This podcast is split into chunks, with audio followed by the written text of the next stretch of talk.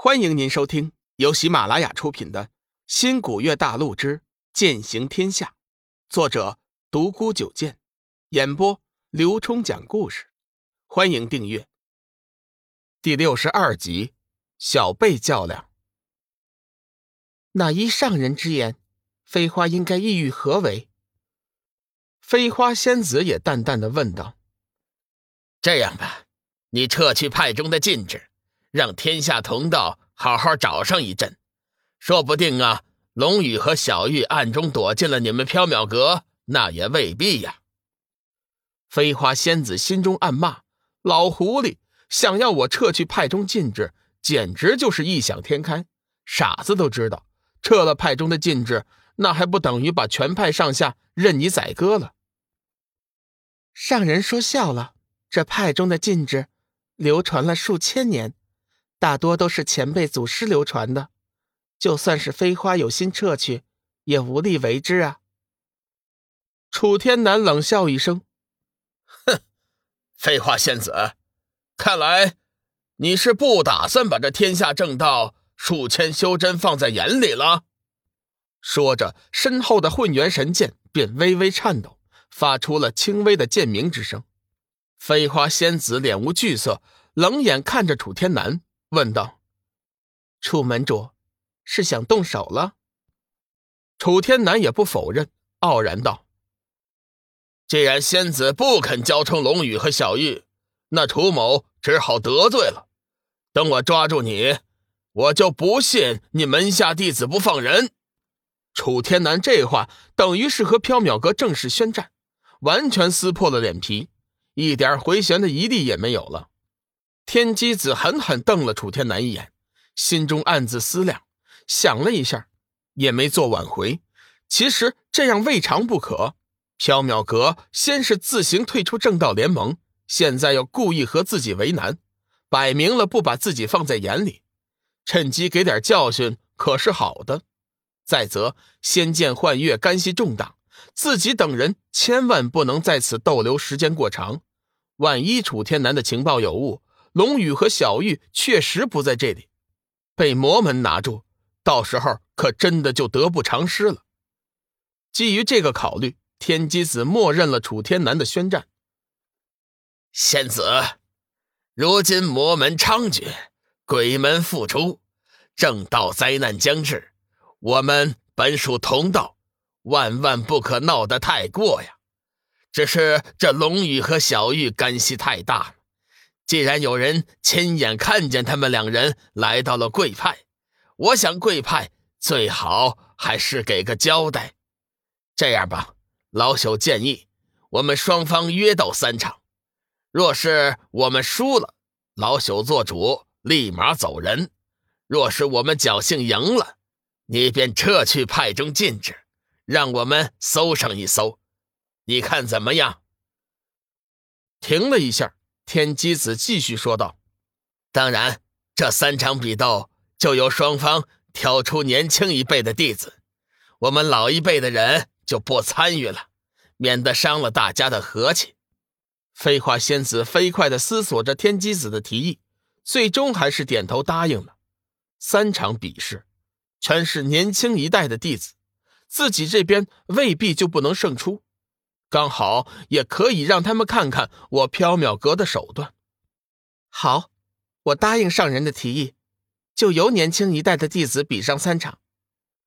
飞花仙子心中已经有了人选，同时也充满了信心。天机子这边选了云翔、冷若轩出战，剩下的一个名额给了天剑门的楚萧。三人皆是上次新人大赛的翘首，虽然新人大赛最终仓促结束。但是上场弟子的实力表现，想必已在众人眼中有了结果。飞花仙子这边首先出战的也是上次玄清门参加过新人大会的张婷，当时他的对手正是冷若轩，两人施出了拟物化虚的手段，让众人开了眼界。最终，冷若轩主动认输，退出比赛。不过这次两人谁胜谁负，那就不好说了。剩下的两位就是妙儿和翠月。飞花仙子知道妙儿和翠月的修为比起张庭还高上一阶，估计现在已经快要突破分神阶了。不过两女对于敌时经验还有点欠缺，还好今日的对手也是新人，勉强还能应付。说话间，两边已经安排好了出场次序。第一场由楚萧和张庭比斗。出乎意料的是，张庭这次并没有使用上次大师神威的朱雀翎，而是拿了一柄通体火红的仙剑。仔细观察就会发现。剑体之上有一幅细小的朱雀神鸟的图案。楚天南似乎认得此剑，轻声叫道：“是仙剑朱雀。”张庭微微一笑，扬起手中的朱雀仙剑。前辈所言不差，晚辈手中正是仙剑朱雀。楚萧嘴角微翘，又流露出一丝冷笑，剑诀一引。他的贴身仙剑惊雷顿时发出刺耳的鸣叫，像是在示威。上次在玄清门，楚萧曾经力战观音庙的叶小美，最终技高一筹，胜过了他手中的青椒雷电鞭。自此，他心中一直颇为得意，暗中思量：这年轻一代的弟子中，除了玄清门的云翔和手持上古神兵的小玉，无人是他的对手。即便是眼前手拿朱雀仙剑的张庭，他也一点都不放在心上。只见他嘴角露出一丝自信的微笑，道：“请。”随后掐动剑诀，开始了攻击。惊雷骤然发出一声轻吟，剑体瞬间逼出几尺长的剑芒，以雷霆之势朝着张庭射了过去。张庭很清楚这一剑的威力。也不硬扛，身体一闪，如鬼魅般飘向了另一侧，避开了楚萧的凌厉一击。楚萧见张庭不敢接招，只是闪躲，心中更加不屑，手中惊雷如银蛇狂舞，天女散花一般，发出阵阵绚丽的剑芒，引起周围一片叫好之声。楚天南见状，脸上也露出了一丝得意之色，挑衅似的看着飞花仙子，那意思分明是在说。你们必败！飞花仙子脸色毫不改变，只是双眼紧紧盯着张庭，丝毫不回应楚天南的故意挑衅。说话间，两人已经斗了十个回合，相比之下，张庭的气势弱了很多，只是一味的游斗，两人连一次正面的接触都没有。楚萧听到众人的喝彩声之后，心中大喜，更加卖弄起来，不觉间出招尽是花架子。并无半点攻击的威力。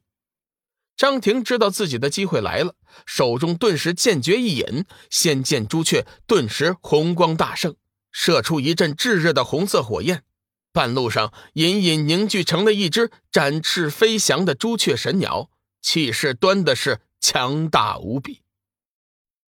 听众朋友，本集已播讲完毕，订阅关注不迷路，下集精彩继续。